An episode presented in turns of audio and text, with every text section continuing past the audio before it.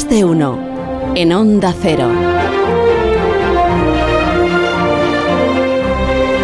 Alberto, has traído un guion muy, muy denso hoy, o sea, muy... ¿Denso? Muchas páginas, muchísimas, no, hay tiempo para tanto. No, pero no te preocupes que yo lo abrevio. Ah, o sea, vale, yo, yo, yo pongo ahí notas, yo pongo ahí Vale, vale. todos los datos, todos los números y luego ya pues me los salto. Vale. Solo los pongo para sentirme tranquilo y cómodo. Muy bien. Eh, pero bueno, hoy, hoy necesito, eh, este guion tan largo, eh, es un poco para vosotros, porque es que hoy quiero, quiero que recreemos una parte de la historia, hoy quiero que hagamos historia de la ciencia. Entonces os necesito para que, para que me ayudéis a hacer esta recreación histórica. Esto es muy emocionante. No, perdona, es una vergüenza, pero está todo el público aquí delante y somos malísimos como actores. Vamos, No. vamos a recrear, vamos a recrear algo que pasó hace 18 años y que estaba destinado a cambiar la vida de millones de personas. O sea que es un momento importante de la historia de la Me siento Madame. Curie en este momento. Es No. ¿Seré Madame Curie? No. Nada, no. solo, tenéis, solo tenéis que seguir este pequeño guioncito. Aquí lo tenéis, ¿vale? ¿Listos? Sí. Eh, no hace falta que os pongáis bata, ¿eh? Ya no, eh, ambientado, pero no tanto. Vale. Así que venga, Eh, ingeniero Montes, por favor, un poquito de ambientación musical. Estamos en el año 2005, en un laboratorio en el estado de Pensilvania, en los Estados Unidos. Todas las luces están apagadas, salvo un pequeño flexo en torno al cual hablan un hombre y una mujer. Es muy tarde y ellos son los únicos que quedan en todo el edificio. Iluminados por la luz de la bombilla vemos tubos de ensayo, papeles pintarrajeados con varios colores, todas estas cosas de laboratorio. Estas son las últimas pruebas del día. Bueno, deberíamos irnos ya a casa. Nunca, nunca, no, nunca buenas noticias. ¿Cómo ha, ha ido esta vez? A ver, cuéntame. Bueno, lo de siempre. Eh, las pruebas 1, 2, 3, 5 y del 6 al 15 muestran inflamación generalizada. No nos sirven. Vaya, vaya, confiaba en la 12. Oye, me parecía especialmente prometedora.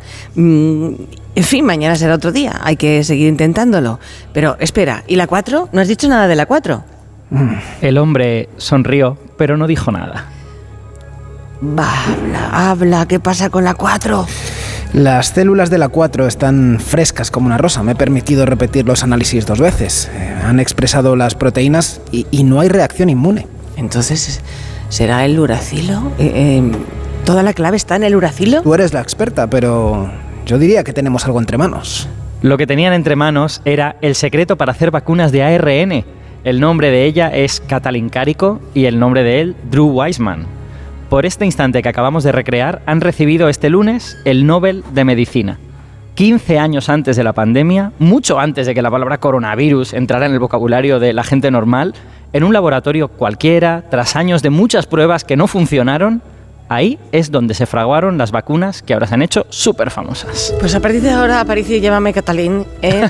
porque me ha, nos ha salido genial, hemos bordado el personaje, pero todo esto no- nos lo tienes que explicar bien. Yo, yo me he Porque, sentido, claro, yo me he sentido como Doctor House. Sí, es verdad. Diciendo inflamación, emocionante. inflamación generalizada. a ver, ¿por qué, por qué era tan importante que la prueba número 4 no se, digamos, se inmutara? No se inmutara, sí. Sí. Bueno, a ver, antes os tengo que explicar un poco cómo funcionan las vacunas de ARN para que entendamos esto. Vale. Son, son vacunas que funcionan engañando a los glóbulos blancos, ¿vale? En una vacuna normal de las de toda la vida, yo creo que esto nos suena a todos, lo que metemos en el cuerpo es virus o a veces trocitos de virus para que no haya ninguna posibilidad de infección y entonces los glóbulos blancos encuentran esos trocitos, lo, aprenden qué aspecto tienen, aprenden a reconocerlos y así cuando nos ponemos enfermos y entra el virus de verdad, pues ya los glóbulos blancos están entrenados, ¿no? Y los destruyen. y los destruyen. Bien. Bueno, pues las vacunas de ARN lo que quieren es ser más seguras todavía. No quieren ni siquiera meter un trozo de un virus. Entonces lo que metes es los planos para fabricar un virus. El ARN es una molécula muy larga, es una ristra de cosas en donde están las instrucciones para fabricar los trocitos, los diferentes trocitos del virus, ¿no?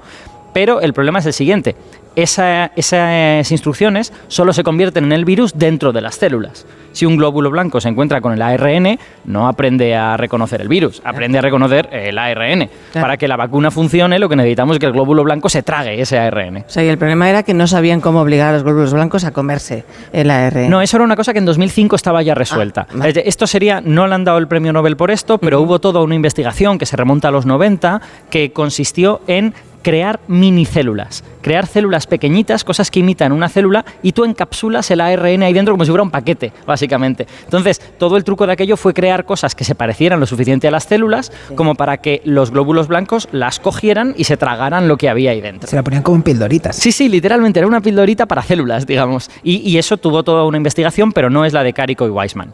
Eh, bueno, el problema es que incluso una vez el ARN estaba ya dentro del glóbulo blanco, seguía habiendo problemas. Porque, eh, bueno, los glóbulos blancos no son tontos, y se daban cuenta de que ese ARN que les hemos metido no es humano, es un ARN de virus. Ajá. Y por lo tanto, en el momento en que se daban cuenta de que no era humano, sonaban todas las alarmas, Claro. la zona se inflamaba, los glóbulos blancos empezaban a inflamarlo todo, y el cuerpo pasaba a modo de emergencia y la vacuna eh, o bien no funcionaba o tenía más problemas que, que ventajas, ¿no? Entonces, ¿qué es lo que hicieron Carico y Weisman?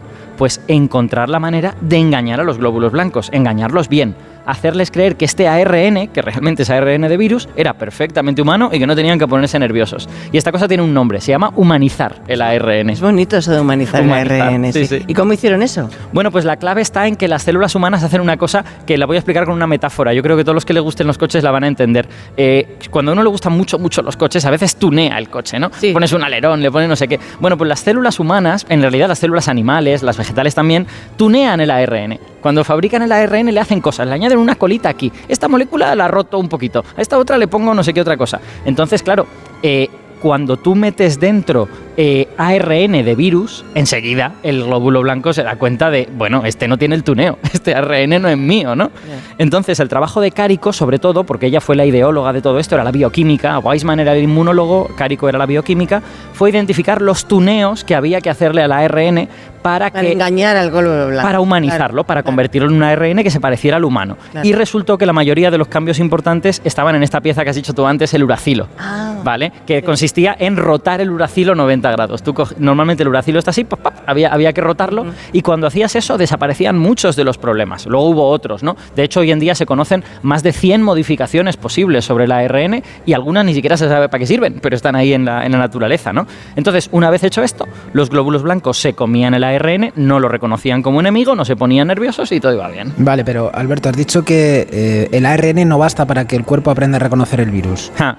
¿Qué pasa una vez el, si el glóbulo blanco se lo ha tragado? Vale, pues, bueno, esta es, esta es la parte más divertida en realidad. O sea, no, es la parte que ya es- es- Esta era la idea inicial. Esto era lo que inicialmente querían. Y hasta que no hicieron todo esto, no lo consiguieron. ¿Qué es lo que ocurre? Pues que una vez el ARN está dentro del glóbulo blanco, pasa lo siguiente. Como se piensa que ese ARN es suyo, o al menos es de otras células humanas, pues lo procesa, como haría con cualquier otro. Y recordad que este ARN lo que es es una especie de plano. Sirve para fabricar trozos de virus. Entonces, sin darse cuenta, el glóbulo blanco está fabricando trocitos del virus que se colocan en su superficie. Y ese glóbulo blanco se ha convertido en un ser híbrido. Es una célula humana, pero con trozos de virus saliéndole por sitios. Y eso no es malo, ¿eh? no se muere nada por el estilo. Simplemente esas, esos trozos no sirven para nada en el glóbulo blanco. Pero la gracia está que cuando otros glóbulos blancos ven a su compañero dicen, ¿pero qué ha pasado? Aquí a nuestro compañero le están haciendo algo. ¿Qué es esto? Claro, exacto. ¿Qué es esto? ¿Qué está pasando? Entonces, sus compañeros cogen todo esto que ese glóbulo blanco ha expresado y empiezan a reconocerlo. Y como son trozos de virus, aprenden a reconocer el virus.